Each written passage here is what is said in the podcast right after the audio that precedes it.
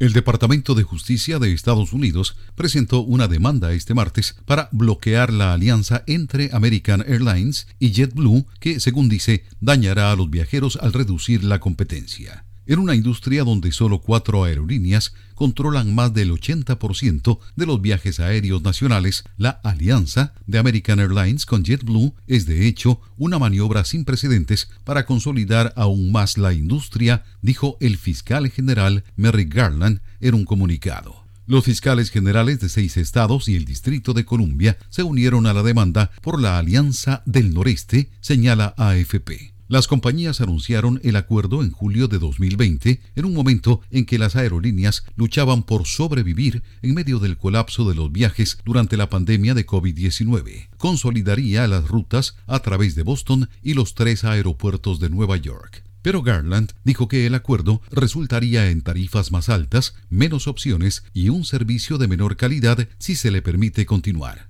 La queja señala que American Airlines es la aerolínea más grande del mundo y junto con sus competidores, Delta, United y Southwest, controla casi todos los viajes aéreos de pasajeros de Estados Unidos.